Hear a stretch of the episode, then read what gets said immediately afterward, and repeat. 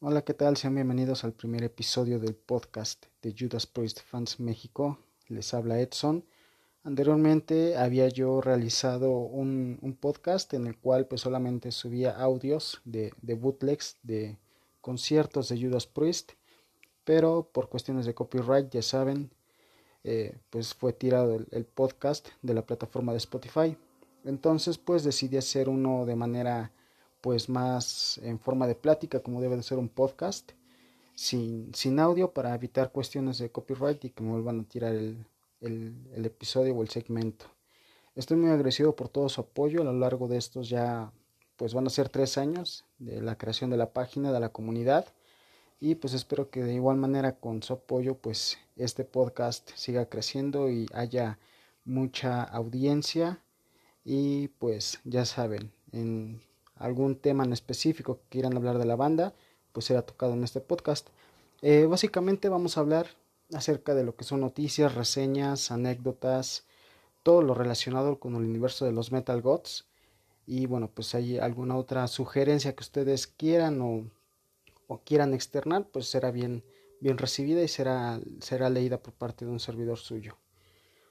Eh, quiero iniciar este, este primer episodio aprovechando que apenas el, recién 26 de febrero se cumplieron 40 años de la edición del séptimo disco de Judas Priest, el Point of Entry, eh, un disco que, a opinión propia, creo que, no tiene la, misma pesadez o, no, no brilla con el, el mismo poder que British Steel. No digo que sea un álbum malo, por ahí en la página cuando publiqué lo del aniversario, eh, alguien me comentó que, que no, que cómo es posible que no sea pesado, si, si es un gran disco. O sea, yo no digo que no sea un, un, mal disco, a mí me gusta mucho, pero pues yo creo que la mayoría estamos de acuerdo en que la banda bajó un poco más el, el, ritmo que nos traía, incluso a lo mejor desde Stained Class, eh, Killing Machine y bueno, posteriormente British, Steel, hablando de, de álbumes de estudio, pues la banda baja un poco más el ritmo en este séptimo disco que si bien es cierto en su tiempo pues no fue muy bien recibido por parte de los fans más recalcitrantes o más puristas incluso también la crítica eh, especializada en aquellos años pues mencionaron la falta de del heavy metal clásico de la banda o que ya los había caracterizado en trabajos como los que mencioné anteriormente pero pues sigue gozando de, de muy buenos temas y bueno el mismo productor Tom Alom eh, comentó que fue el disco fue hecho para poder alcanzar un éxito en, en, en tierras perdón, norteamericanas. Y bueno, esa fue la, la, tirada de hacer un disco un poco más comercial, un poco más ligero, tirándole más al hard rock, incluso pues haciéndole un poco más, más este, alternativo el sonido de la banda. El segundo álbum con Dave Holland, que había entrado para terminar la gira de Killing Machine. Posteriormente grabó British Steel y bueno, su segundo disco con Judas Priest, Point of Entry. Eh, básicamente tiene muy buenos temas, como ya había mencionado. Sorpresivamente, el primer sencillo de, de, este álbum pues fue el tema de Don't Go, que pues a, a varios de los fans más puristas o más pesados pues no les agrada tanto esta onda un poco más ligera o amena o amable de la banda eh, fue el primer tema. Eh, de hecho, hay una parte muy curiosa en el video de, de Don't Go, cuando este, Rob Halford abre una puerta y están un, hay en una cama un montón de chicas ahí tiradas y, y, Halford menciona la frase de I don't like it y cierra la puerta. Pues obviamente hablamos acerca de las preferencias sexuales de Rob Halford, que en ese tiempo pues obviamente no eran o muchos no se, no se habían percatado o no había sido, no lo había, no lo había hecho él públicamente.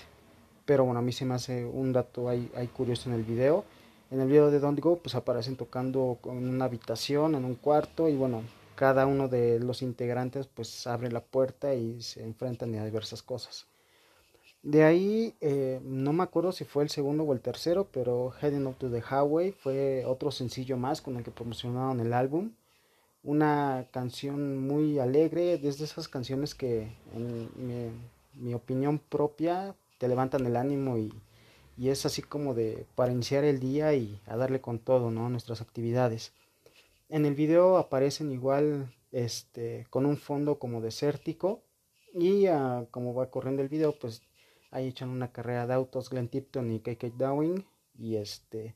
el coro tiene está muy pegajoso, tiene un buen riff, el solo por parte de, de KK Downing me agrada bastante y bueno, puta, la versión en vivo en, en Priest Live es, es este, increíble, me agrada bastante.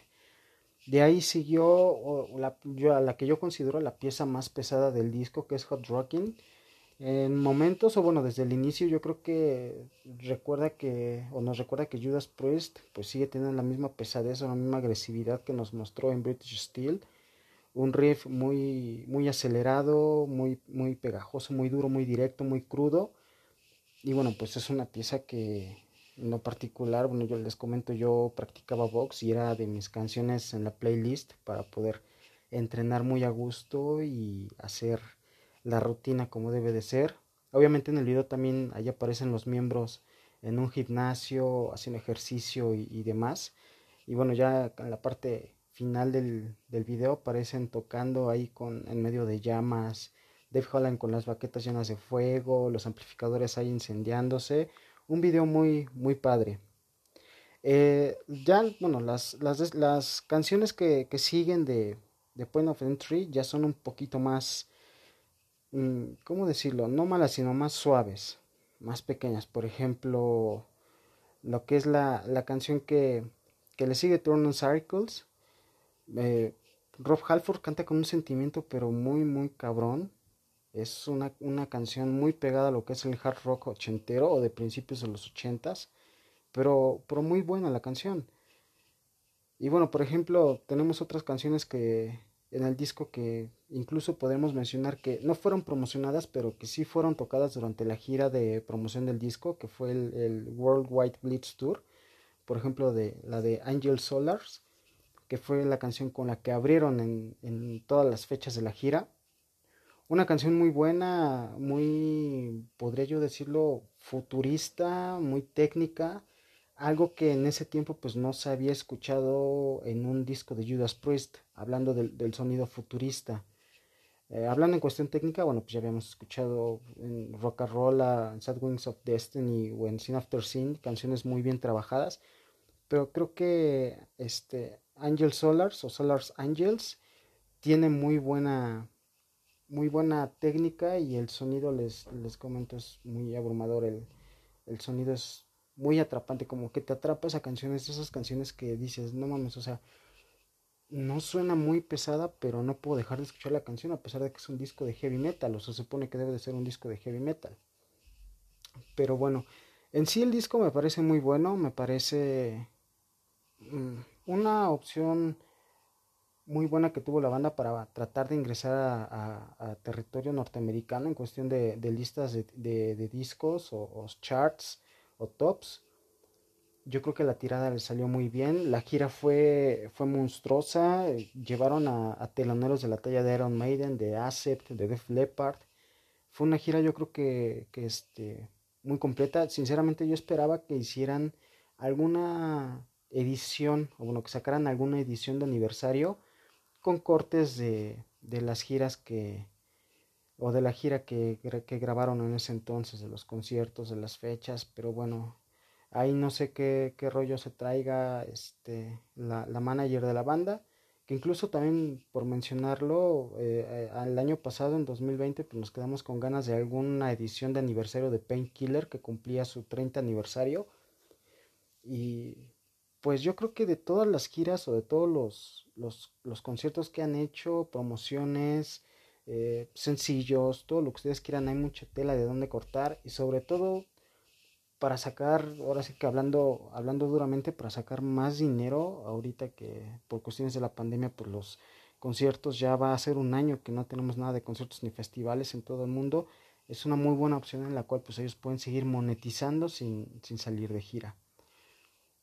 Y pues bueno, básicamente es lo único de lo que, de lo que quería hablar en este primer episodio. Espero que, les siga gustando, espero que se puedan suscribir al, canal, al, aquí al podcast. Y ya saben, si tienen alguna, alguna sugerencia, algún tema en específico del que quieran hablar, algo que quieran que se toque, vamos a abarcar todo el, universo de, de, Judas Priest, eh, tanto alineación actual como alineaciones pasadas, como este, exmiembros, trabajos de los exmiembros y todo, todo lo, que, lo que conlleva el, el universo de los Metal Gods, porque como lo he dicho,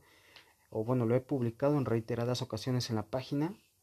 ahí somos fans de Judas Priest. No somos fans de Rob Halford, no somos fans de Glenn Tipton, no somos fans de Kate Downing, somos fans de, todos los miembros que han, que han pasado por la, por la banda y que obviamente sin, sin ayuda o sin el grano de arena que, cada miembro puso en su momento, pues la banda no sería lo que es ahora. Y bueno, pues ya para terminar, eh, quería yo también tocar otro punto en la portada de Point of Entry existen dos portadas. La primera que salió, que fue que salió en, el mercado europeo, que aparece como una tipo estela, una llamarada, no lo sé, yo me imagino, me imagino que es como una obra abstracta. Desde mi punto de vista yo le veo algo así como una tipo llamarada en el cielo, o una estela de luz, o una estela solar, algo así, que este como que rodea la tapa del disco y en la parte de arriba viene el, logo de Judas Priest en, color rojo. La segunda portada, que fue con la que se, se, ingresó en, en, mercado norteamericano, muestra una, como un camino de papel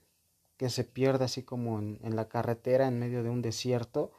y hasta el fondo se ve la palabra Point of Entry y arriba el logo de Judas Priest. Que bueno, de hecho, este, Glenn Tipton en su momento comentó que la portada, la segunda portada, la portada norteamericana, le pareció horrible.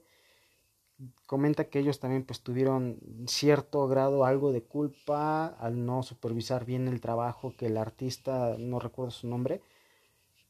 que realizó la, este, la, portada, pues no, no, fue bien supervisado, no se les avisó que ya había sido terminada el, boceto del, del dibujo de la portada y pues obviamente cuando ellos vieron, pues ya estaba impresa en, el disco la, portada. Y bueno, les comento que Glenn Tipton comentó que, fue totalmente, así lo comenté él, fue una, portada horrible y, la culpa fue de nosotros por no haber supervisado bien el trabajo. Pero bueno, ahí en, las redes sociales, en Facebook o en Instagram, en Twitter, comenta qué te, qué te parece Point of Entry, cuáles son tus, tus temas favoritos cuáles son los temas que no te gustan. Si no te gusta el disco, igual, bienvenido, ¿por qué no te gusta el disco? Y bueno, pues ya saben, suscríbanse al, podcast, al canal. No olviden darle like a todas las redes sociales de Judas Priest Fans México, en Facebook, que la mayoría de ustedes ya siguen la página, en Instagram, Judas Priest Fans México, y en Twitter está, está la, la página como arroba